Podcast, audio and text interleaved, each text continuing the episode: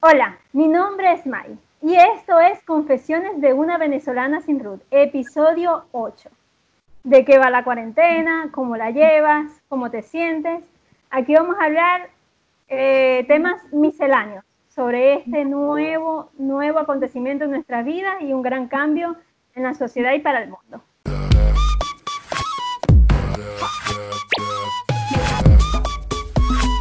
Esto es Confesiones de una venezolana sin Ruth, el podcast. Tenemos tiempo ya hablando o intercambiando información, yo con ustedes, ustedes conmigo, pero solamente eh, de forma auditiva, por medio del podcast. En Spotify, ya ustedes conocen las, las plataformas. Pero ahora, en vista de los cambios, estamos en video. Por eso es importante hacer una introducción. Como bien saben, mi nombre es Mayre, pero me dicen May. Soy una venezolana que vive en Chile desde hace dos años y un poco más. Tengo dos hijas, soy diseñadora y creé este espacio para hacer una forma de liberación o catarsis, un diario de amor y locura de toda esta aventura que ha sido para mí emigrar. Siempre este, les cuento eh, episodios, anécdotas y a veces tengo invitados. En este caso, tengo tres invitados. Ellos son amigos y familia y los voy a ir presentando en orden de aparición en mi vida. La primera es Mailu. Levanta la mano. Hola. Mi hermana. Ella está en Orlando, Estados Unidos. La segunda es Mercedes. Levanta la mano, Mercedes, que está. Que pude haber sido yo, pero no. No, porque ella es amiga mía desde que somos niñas. No, pero como dice Mercedes y queda solo, queda solo un nombre, ¿entiendes? Claro. Y eh, bueno, Mercedes está en Chile, igual que yo, en Santiago, y tenemos a Adolfo, que está en España. Evidentemente, Adolfo ya también tiene. Estos tres invitados, eh, todos tenemos algo en común, todos somos emigrantes. Nos ha sido para nosotros también un tema o un desafío emigrar, como para todos y todos estamos en confinamiento. ¿Ok? Podría definir las características de cada uno, algo así, una mirada muy, muy mm, por encima. General. Exacto. Meche es workaholic. Trabaja desde su casa. Adolfo es un hombre más casero, más, más ah, este, tranquilo, no le va mal este tema, está en su, en su, en su orden. Pues. Y Mailu es como un punto medio entre los dos. Por eso te dejé de última. Entonces, este, cada quien lleva esta migración, lleva este proceso de la forma que lo lleva y ahora unándole la cuarentena también. Cada quien lleva su cuarentena como mejor puede y todo está bien y todo está aceptado.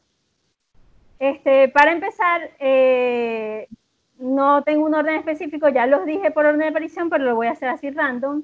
Este, Meche, eh, como dije ahorita, tú estás trabajando desde tu casa, este, ¿cómo lo llevas? ¿Cómo te sientes? Bueno, eh, al principio fue difícil porque yo toda mi vida profesional he trabajado en oficina en la calle, en corporaciones, realmente eh, al principio fue bien complicado, porque a mí además me encanta el ambiente de oficina, organizacional, o sea, soy una apasionada de mi oficina bien organizadita. Y las cosas que había hecho en casa hasta el momento eran bien puntuales, qué sé yo, te pidieron algo y fue un sábado, o porque hasta los sábados y los domingos que trabajaba lo hacía en la oficina. O sea, me voy, a mí no me importa, por ejemplo, un domingo irme a hacer algo en la oficina, es como mi ambiente. Pero eh, con todo esto, estuve obligada a em, trabajar desde casa. Entonces, yo no tenía ni siquiera un escritorio. Eh, y claro, eh, ocurrió que aquí en, Chile el año pasado hubo temas sociales que de alguna manera prepararon al país para todo esto. Es decir, dentro de... Claro, y dentro de alguna de las cosas que se puede rescatar está el tema de que de alguna manera nos preparamos para una situación en la que no podías ir físicamente al espacio de trabajo. Eh, y bueno, yo en ese momento ordené un escritorio y así fue como hice mi espacio, que nunca lo usé hasta ahora. Eh, eso fue hace unos meses atrás, tampoco tanto. Eh, y bueno, nada, adapté el escritorio y ahora la primera semana que me tocó estar en casa, fui la última, me votaron, me dijeron, ya, vamos a cerrar la universidad, te tienes que ir. trabajo en una universidad acá en Chile. y nada, dije, me tengo que ir. La primera semana fue terrible.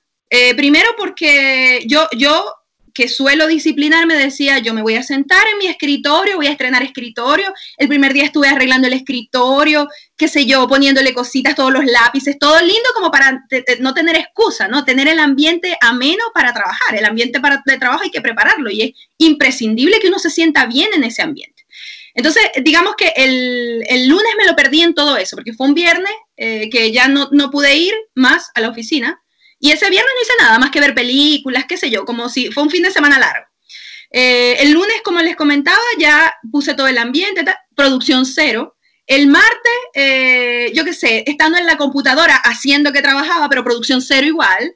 Bueno, cuento corto, al final de la semana, productividad 10%. Yo me quería morir. Y yo dije, esto va a durar mucho tiempo. Yo lo pensaba así, aunque soy optimista, dije, yo tengo que producir, porque además tengo trabajo por hacer. No es que, ah, no, como estoy en casa, ahora no tengo nada que hacer. No, no, no, mis jefes siguen demandando cosas, tengo cosas que hacer. Entonces, claro, una semana sin hacer nada, las cosas se acumularon, me retrasé un poco y dije, ya me toca. La segunda semana fue mucho mejor, más productiva, no estaba al 100 tampoco, pero subí muchísimo la productividad y ahí fui, o sea, ahí fui dándome cuenta que tenía que hacer mis rutinas igual, que tenía que tener un orden, levantarme a cierta hora, que si bien ganaba espacios de tiempo por el tema de la movilización, que a todos nos quita por lo menos, mira, al más afortunado una hora, en mi caso son casi dos horas que me quita el ir y venir a la oficina. Entonces, ese tiempo, no sé, tratar de hacer algo productivo, tratar de disfrutarlo de otra manera, en fin.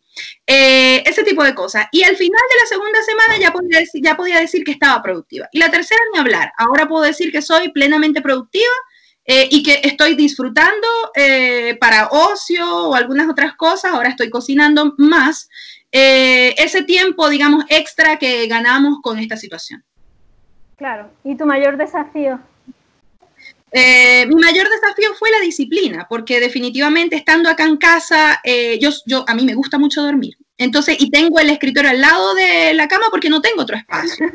Entonces, mirar la cama así, que la tengo aquí detrás, mirar la cama y, y, estar aquí en el computador trabajando y decir, ay, pero si me acuesto un ratito, sabiendo uno que ese ratito no va a ser un ratito. Entonces, es decirte, no, no me, no, o de levantarte de la cama a la hora que es. Entonces, para mí es eso, la disciplina de seguir con, con, con un plan diario, de hacer tus cosas, de levantarte, yo qué sé, de quitarte la pijama, aunque, bueno, más que uno que otro día he trabajado con pijama, ¿no? Y de repente te voy a llamar y me sale correr, me sale alguien del trabajo quiere llamar y me, me, toca salir corriendo a quitarme por lo menos, a cambiarme la parte de arriba de la pijama. Entonces, pues. Claro, claro. Este, otra cosa que, que vale la pena ah, como eh, decir es que todos nos pusimos bonitos. Esta fue la, la excusa perfecta para quitarnos la cama de la, de la cara.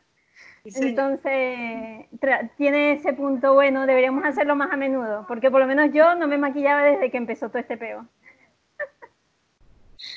y bueno, eh, hablando ahora, podemos hablar con Adolfo. Adolfo, eh, ¿cómo lo ves tú? ¿Cómo lo has llevado? Mira, eh, para nosotros fue un antes y un después el momento en el que declaran el estado de alarma. Al, principio, al principio, la alerta, obviamente estábamos viendo lo que estaba sucediendo en China y después viendo cómo las cifras empezaron a crecer en Italia y en Grecia.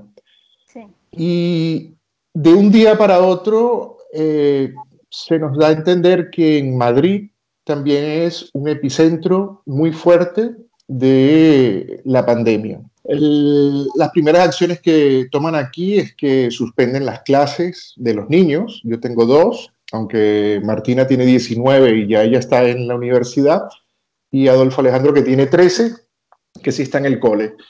Bueno, le suspenden las clases un viernes. Toda esa semana fue como de saber cuándo, o sea, se sabía que venía la suspensión, pero no se sabía específicamente cuándo. Llegó el viernes y luego, una semana después, exactamente una semana después, el, jueves de la siguiente semana, a mi esposa la mandaron del trabajo para la casa y a mí un viernes. En realidad fue el jueves también, pero como yo tengo un coche eh, asignado, tenía que entregarlo, entonces tuve que ir al, lugar donde lo entregué, así que digamos que yo trabajé hasta un viernes. Y entraron en, eh, afortunadamente, aquí en España, el Seguro Social es, es una plataforma que realmente está muy bien, está muy bien diseñada. Claro que también eso tiene otras consideraciones políticas, económicas, que no tienen nada que ver con este podcast y que cualquier, cualquier persona que me esté viendo dirá, bueno, sí, bueno, no, está bien.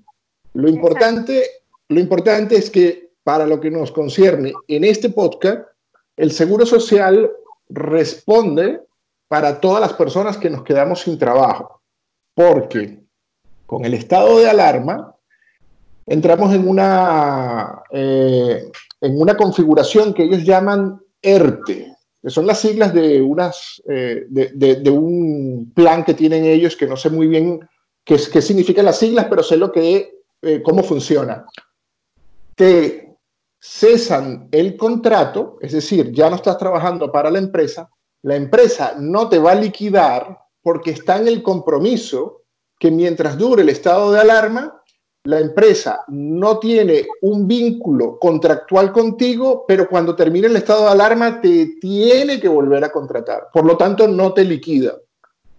Y durante el periodo del estado de alarma, te paga el seguro social el 70% de tu sueldo base. Entonces, bueno, mi esposa cobra el ERTE, yo cobro el ERTE, eh, mis hijos están aquí y ya llevamos casi 35 días, ya no sé, ya yo no llevo la cuenta, pero lo que sé es que estamos un poco locos. Eso que dices tú, por ejemplo, de que cuando me llamaste y me invitaste a tu podcast, lo primero que te dije fue, dame chance de bañarme, de vestirme, de afeitarme la barba porque tenía 15 días que no me la afeitaba, de planchar la camisa, de un montón de cosas, porque claro, el día a día el día a día de las cosas que uno tiene planificado todo el día, de, mira, los sábados, los sábados se hace la compra, eh, los domingos se lava, los lunes tal cosa.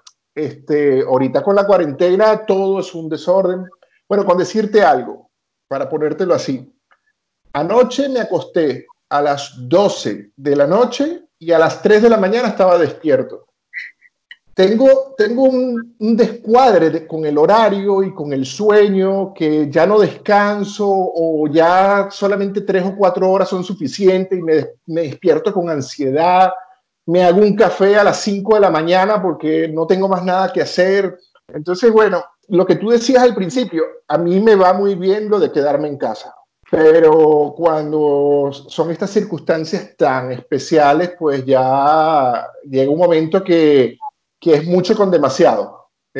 Tú necesitas, necesitas salir, necesitas sol, necesitas distraerte y trabajar.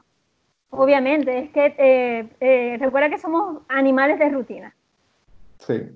Entonces, ahorita no hay como una rutina establecida, no tienes a nadie encima que te diga el horario en el que tienes más el que tú te puedes imponer y sin embargo uno mismo se relaja. Yo a veces, por lo menos, he dejado de ver series no es porque no me gusten, sino porque desde que empieza puede tener 20 capítulos, pero los veo todos en una misma noche. Ah, bueno, nosotros también. Entonces me, me, genera conflicto porque entonces en la mañana no me puedo parar, o sea, sé que tengo que relajarme, pero es muy fácil decirlo, pero no, porque entonces está así esa vocecita, el, el diablito y el angelito. Lo que pasa es que en casa, en casa siempre hay distracciones y eso es lo que hay. Y eso es lo que tienes. Cuando tú estás en la oficina, hay un esquema, hay todo un esquema mental de que tú estás en tu área de trabajo. Cuando estás en casa, pues ya se mezclan las cosas y se pierden los límites y es más difícil. Sí, y entonces yo, yo por lo menos soy una persona muy dispersa, lo saben algunos, y entonces me cuesta, me cuesta, me cuesta, de verdad que me cuesta mucho. Pero bueno, aquí vamos, aquí vamos. Mailu, por su lado, sigue trabajando también desde su casa. Ya esta semana me habías contado que la semana que entran eh, el lunes vas a reincorporarte. Pero, ¿cómo lo llevas tú? Primero, gracias hermana, un millón por tenerme aquí. Este, ya me había preguntado, ¿cuándo me van a invitar a mí? Pero resulta que me tocó en el primera que fue video. No estaba preparada para eso. ya había hecho pruebas de sonido, todo, pero la de video, nada que ver. Pero bueno, aquí estamos. Este, lo que te puedo decir es que al principio eh, no caí en cuenta de lo que estaba pasando, o sea, de la seriedad de lo que estábamos viviendo. Y aquí en Estados Unidos empezó, por lo menos aquí en el estado de la Florida, empezó fuertemente en Miami no había llegado mucho aquí a donde yo estoy viviendo actualmente en Orlando. Como dicen por allí, tú no le ves la seriedad a las cosas hasta que ya la tienes más cerquita. ¿Ok? Entonces, al principio sabía que estaba pasando algo, nunca he sido una persona imprudente, pero no le di la seriedad que debía. Inclusive hasta me, me fui a un concierto a Miami con mi hija mayor, con Isabela. Y luego yo evaluando todo lo que había hecho, dije, me pasé. O sea, me pasé porque no entendí lo que estaba a lo que me estaba arriesgando. Eh, sin embargo, bueno, cuando llegó el momento de quedarnos en casa, eh, decidimos que me quedaría yo. Juber, mi esposo, tuvo que salir a trabajar porque el trabajo que nosotros tenemos es de servicios. ¿ok? Nosotros tenemos una empresa de servicios y es un tipo de servicio que no puedes hacer a distancia. Nosotros remodelamos, hacemos todo lo que tiene que ver con construcción, con limpieza. Uno de los dos tenía que salir decidimos que fuera él para yo poderme también quedar y poder apoyar a las niñas en lo que es las clases, porque ellas tuvieron, creo que fue una sola semana sin clases, ya a la semana de haber detenido todo, de que habían dictado que debíamos quedarnos en casa, comenzaron las clases online. Eso es otro desafío que hemos enfrentado, porque la mayoría de los niños no les gusta ir al colegio, ¿ok? A mis niñas por igual tampoco, creí que iban a estar más felices porque era desde la casa, pero creo que les gusta menos. No, yo creo que eso es un tema que da para otro capítulo, las teleclases, porque yo no, tengo que ahí, con las hijas mías. Y ahí tienes que invitar a Valentina, mi esposa, porque, porque yo, he, yo he ayudado con las tareas, pero Valentina se ha puesto de maestra Jimena, así como Carrusel, se ha puesto sentado con el bebé de 13 años, con el bebé de 13 años a hacerle las tareas. No, es increíble. Yo estoy haciendo más tareas ahorita que cuando estudié. Que Gabriela es más independiente, pero Marcela tengo que estar encima de ella, con el látigo. Bueno, en mi caso, Isabela, ella tiene 14 ya. Ella es mi niña mayor, que en tu caso es tu bebé, el de 13. Este, y Camila de 8, recién No, no, pero le digo bebé, le digo bebé no con cariño. Le digo bebé con desprecio. Porque depende, porque depende aún todavía. Porque es un inmaduro. Yo te entiendo, porque a pesar de su edad depende. Bueno, eso es así. Eh, Isabela, bueno, básicamente ella no, no, ha requerido mi apoyo, ella lo está haciendo ella solita sus clases, pero Camila sí requiere más ayuda por ser más pequeña y que de cierta forma siento que las clases de Camila son un poco más exigentes o sea, en cuanto a horario, en cuanto al desarrollo de la clase, o sea, es tal cual que ella estuviera en, un salón de clase. La postura, este, deben estar que si peinado, o sea, cosas que tú dijeras, no, de repente es más relajado muchas cosas, no, a ella le ha tocado fuerte y ella misma se ha sentido un poco presionada ante eso. Sin embargo, bueno, lo hemos sobrellevado, sí. ¿Qué pasa? Tengo eso, tengo la cocina, las responsabilidades de la casa habituales, pero ahora las tengo 24-24, 24-7. Es que en la casa, imagínate. En la casa se trabaja en la casa es peor. No, y lo peor, lo peor es, es, lo que hay que fregar, porque se friega más que antes. Sí, totalmente. comiendo más, comiendo más. Totalmente. Aquí hacen como ocho comidas más o menos. Entre comidas y meriendas hay como ocho comidas. En fin, entonces todo eso y tratando de apoyar a Juber desde aquí con lo que es todo lo que pueda necesitar el de factura, presupuesto, todo eso. Sin embargo, ya hablé con, con él de que esto es una, una, situación que va a ir más allá de lo que pensábamos en cuanto al tiempo. O sea, esto no es algo que a corto o a mediano plazo se va a resolver, esto es algo que se va a extender aparentemente. No lo sé, pero aparentemente es así. Entonces ya el seguirme yo quedando aquí en la casa ya no puede ser una opción, ya tengo que empezar a buscar la manera de, de volver a la calle, obviamente no igual, con ciertas medidas, de, con ciertas medidas de seguridad, pero debemos, debo de volver ya pronto. Entonces, bien sea junto con Uber a, seguir prestando nuestros servicios y bueno, de repente ir tomando otros trabajos que ya yo llevaba a cabo, pero había abandonado debido al nuevo negocio y ahora creo que los voy a retomar porque están en auge, que son los, los delivery de comida. Eso está ahorita aquí full, full, full. Entonces, bueno, tengo que aprovechar ese mercado porque lo tengo allí disponible. Creo que lo, lo, más fuerte de todo esto ha sido poderme hacer un esquema. Porque ese ha sido tu desafío. Totalmente, ese ha sido mi desafío. ¿Por qué? Porque cuando se cree que uno ahora tiene mucho tiempo libre, me he dado cuenta que ahora de verdad no lo tengo. De, verdad no lo tengo porque ahora tengo, como se tiene tanto tiempo libre, uno quiere hacer tantas cosas que después te quedas sin tiempo. Adolfo, ¿cuál ha sido tu desafío? Que no te lo pregunté. De emigrar. De, de la cuarentena. De la cuarentena, de la cuarentena. Fíjate, escuchando a tu hermana, me doy cuenta de lo distinto que vivimos la cuarentena, pero también por las políticas que se están aplicando y por la forma, la economía, que también es distinta, ¿no? Aquí el confinamiento es total. Aquí no se puede salir a la calle. O sea, aquí no es una opción salir a la calle. No se puede. Si tú sales, la policía está en la calle te multa, te para. Eh, lo, que sí tiene la policía de aquí es que son personas muy educadas, son personas muy respetuosas y hasta donde yo tengo experiencia puedo decir que son personas muy correctas. Yo de verdad con la policía de, España me siento eh, seguro, siento que realmente es un cuerpo que me brinda seguridad. Si te ven en la calle te preguntan, ¿para dónde vas? Te fichan, o sea, se dan cuenta porque, claro, ya ellos tienen una zona asignada y conocen a los vecinos, saben dónde queda el mercado, saben dónde queda la farmacia, que son los lugares a los que tú puedes ir. Pero puntualmente, o sea, necesitas ir a la farmacia, vas a la farmacia, te regresa. Necesitas ir al mercado, vas al mercado, te regresa.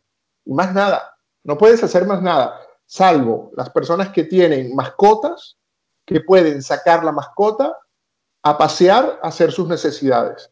Pero es que ni siquiera los niños pueden salir al parque. De hecho, ahorita a partir del 27 de abril van a flexibilizar la cuarentena para que los niños puedan salir, así como las mascotas, los padres puedan sacar a los niños a pasear, porque Adolfo Alejandro me dijo el otro día, papá, no aguanto el encierro, me voy a volver loco. Porque Adolfo Alejandro no es como Martina y como yo. Adolfo Alejandro es como la mamá, que le gusta la gente, le gusta socializar, le gusta la actividad.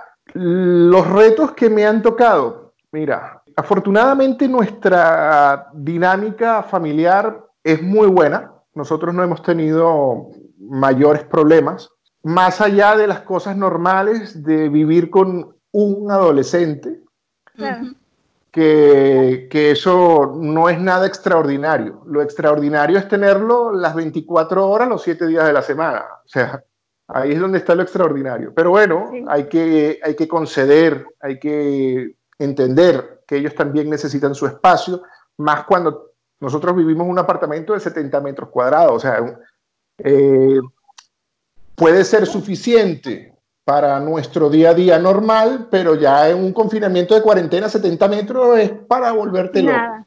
Y acuérdate que en Venezuela teníamos ah, no, ni hablar. las casas. A la casa de Adolfo le decíamos la mansión de, de, Bruno Díaz. Sí, claro, porque era una casa familiar de las viejas que quedó en el centro de la ciudad y bueno, tenía mucho terreno. y bueno. Entonces, bueno, el, los retos más grandes, los retos más grandes yo creo que están en no perder la paciencia, en saber que el, tienes un presupuesto familiar que tienes que ser muy estricto, pero muy, muy estricto. O sea, ya no es esas libertades que antes te permitías de decir, mira, vamos a comprar un helado, vamos a comprar un refresco, vamos a... que sí lo podemos hacer, pero tienes que, tienes que medirlo, ¿sabes? Porque un euro aquí, un euro allá, un euro acá, terminan siendo 50, 50 100 euros a final de mes y, y puede empezar en el presupuesto. Entonces, cuando tú estás trabajando, cuando tú estás trabajando, tú no lo ves. pero cuando estás de paro, eh, sí pesan y pesan mucho. Entonces, yo diría, yo diría que el reto es ese. El reto, el reto ha sido un poco la convivencia y el presupuesto familiar, ajustarlo, básicamente. Sí, no, y acuérdate una cosa, este, nosotros como buenos venezolanos ya tenemos tiempo de haber emigrado. Uno hay un heladito, un pequeñito. Este, y aparte, la inactividad te deja mucho espacio para ir del escritorio o de la cama a la nevera. Entonces yo tengo que planificarme bien porque estoy yendo al mercado una vez a la semana y las meriendas las tengo bien organizadas y si me escapo de una merienda, me quedo sin meriendas por la mitad de la semana y es algo que también es importante porque tengo el presupuesto bastante acotado. Ah, en el caso aquí en Chile, lo que viene siendo allá el Seguro Social, lo que está asumiendo allá el Seguro Social, eh, aquí lo está asumiendo el Seguro de Cesantía. Y es básicamente lo mismo, el 70%, todo esto, es prácticamente lo mismo. Esperemos tenga, esto es primera vez que pasa aquí, como en muchas partes del mundo, esperemos que abarque y que dé el, presupuesto o lo que ellos tienen planificado, ojalá que, puedan cubrirlo. A pesar de, bueno, todo esto, a pesar de mantener una buena onda, de tener una buena disposición, a veces eh, los que estamos en confinamiento, en vista de que obviamente tenemos más tiempo, tenemos eh, más tiempo en redes sociales, a mí me pasa, yo soy junkie de la autoayuda y de las redes sociales.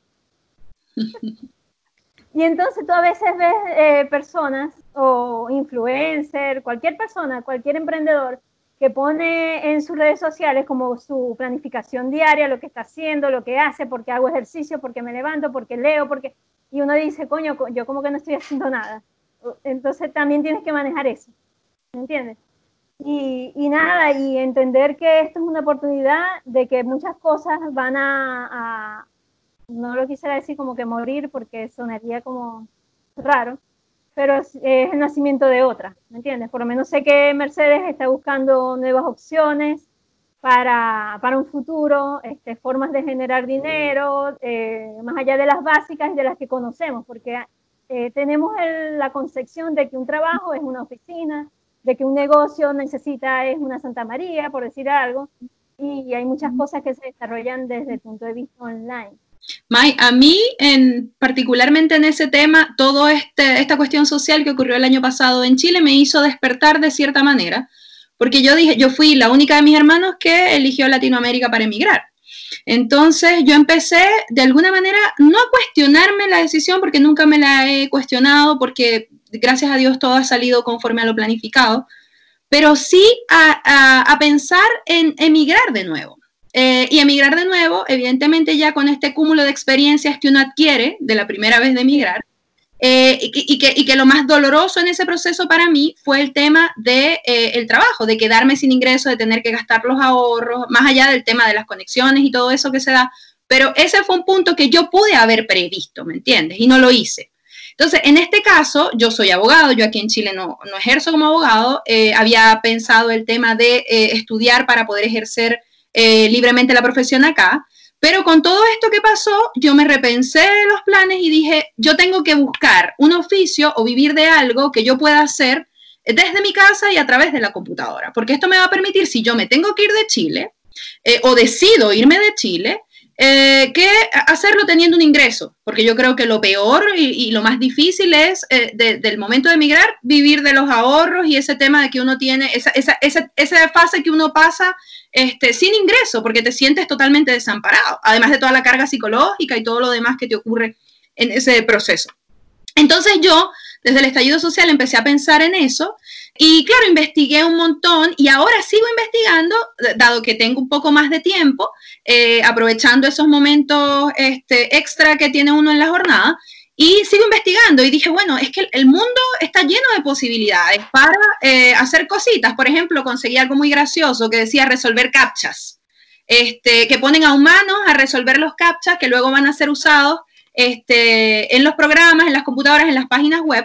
Y claro, pagan muy poco, 0. no sé cuántos centavos por cada captcha que resuelvas, pero pagan algo. Entonces es una manera de generar dinero desde cualquier parte del mundo. Escribir, escribir textos, también hay páginas especiales para. En mi caso, por ejemplo, yo, yo también soy periodista, entonces sé escribir. Entonces, claro, escribir textos podría ser una opción. Asistente virtual, ahora que tengo un trabajo que tiene mucho que ver con lo administrativo, hay personas que se crean un perfil y ofrecen sus servicios en eso. Entonces, el, el, realmente el desarrollo, el avance y el futuro está ahí. Entonces, en la medida en que uno pueda tomar sus mejores herramientas, sus mejores habilidades y adaptarlas a estas plataformas digitales, maravilloso. Entonces, eh, hay que ir buscando eso. Eh, y yo creo que esta situación, el COVID, esta cuarentena, es una oportunidad para pensarse eso, para hacerse un plan este, y para ir descubriéndose y viendo qué de uno puede este, aprovechar y explotar a través de, estas plataformas para el futuro.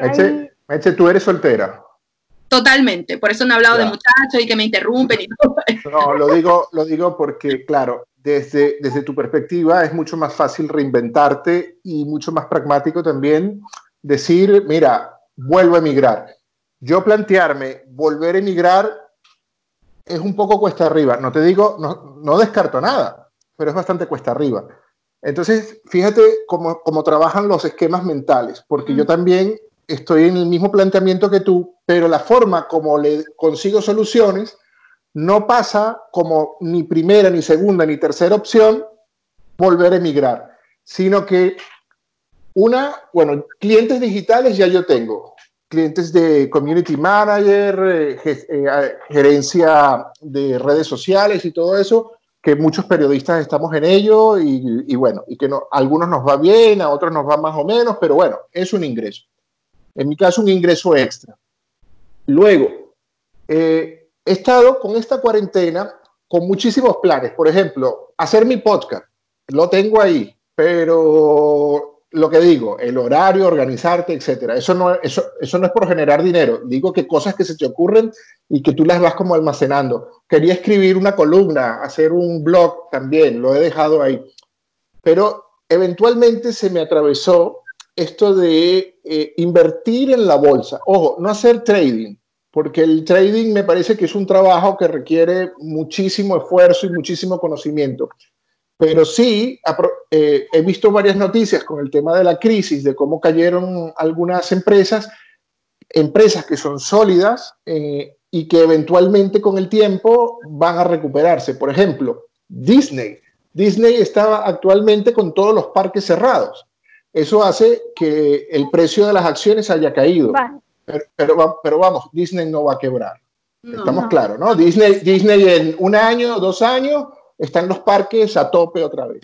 Entonces, yo tengo un amigo que invierte en bolsa y siempre me ha hablado y siempre me ha dicho, Adolfo, la mejor forma de ahorrar es invertir, porque si ahorras, eh, aunque ahorras en moneda fuerte, dólar o euro, eventualmente los intereses que te pagan, la devaluación mundial, todo eso se te va a comer.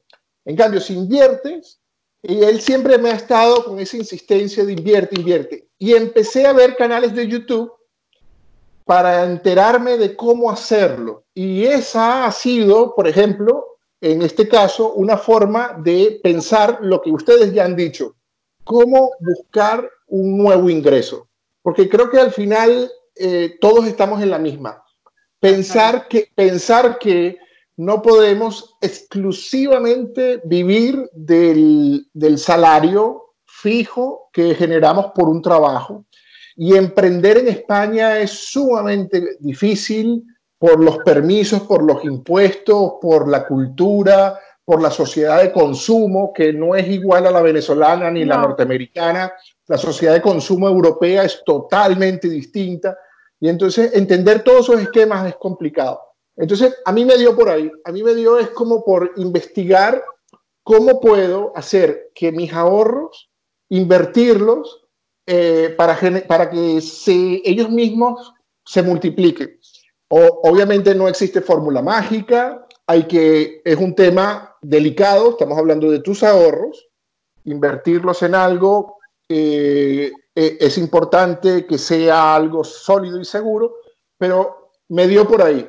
Por ahora estoy en fase de investigación, estoy investigando muchísimo sobre el tema, pero es un poco respondiendo a la pregunta de Mayre. Eh, definitivamente hay que buscar formas alternativas de reinventarse y de conseguir ingresos extra. Estoy totalmente de acuerdo. Eh, en mi caso, yo estoy en un, yo, a mí el coronavirus me agarró en una transición laboral importante. Y estaba en el lanzamiento, yo tenía en Venezuela, como saben, un emprendimiento de papelería creativa. Este, aquí en Chile, digamos que el mercado no se maneja igual, pero tenemos una ventaja que igual que en cualquier parte, yo sé que en España también, este, hay una comunidad importantísima de venezolanos que sigue consumiendo de la misma forma. Entonces es un mercado que me gustaría volver a atrapar, por decirlo así, pero no abandonar o ver la posibilidad de, cautivar al chileno. Entonces, bueno, este, reinventándome con mi marca, viendo eh, hacer y buscando una forma de diferenciarme, porque aquí a Chile llegaron todas las que hacen papelería creativa. Nacieron nuevas y las enviaron a todas para acá. Además de las chinerías, Maire, las chinerías, que aquí todo es chino y es muy barato. Aquí hay muchas cosas chinas, muchísimas, y todo es baratísimo, baratísimo. Entonces, por lo menos, un chileno ve algo parecido por, no sé, mil pesos y no me lo va a comprar a mí por siete mil pesos, por decirles algo. Entonces, estoy en ese proceso, no tiro la toalla pero son cosas que, que, te hacen ver de que definitivamente este, hay que siempre estar en movimiento. Al final lo único constante en esta vida es el cambio y si te, te resistes, vas a, estás condenado a repetir la historia hasta que no lo aprendas. Eh, por lo menos sé que Mailu hace mucho delivery, antes de todo esto hacía mucho delivery, hacía este, entrega de flores, de comida, de todo lo que se le atravesara. Este, yo tengo dos años prácticamente dándole la espalda a mi emprendimiento, pero bueno, en todo, este, en todo esto, eh, volviendo, retomándolo, pero nunca lo abandoné del todo. Yo conseguí un sitio web, una plataforma que se llama Fiverr, donde es increíble, ahí puedes ofrecer tus servicios de todo, en línea. Y es muy buena. Nada más me metí ayer y la medio estudié, pero hay desde edición y video, diseño gráfico, traducción de documentos, escritura de artículos, hay hasta gente que se, que se ofrece como estos que llaman escritores fantasmas, ¿sabes? Que yo, yo soy como, eh, yo hago mi libro, Confesiones de una venezolana sin root, pero yo tengo un escritor fantasma que es el que lo, lo escribe, yo le aporto algo, pero él al final es el que como que estructura la cosa. Es increíble, me pareció increíble, no estaba al tanto de eso y me gustó.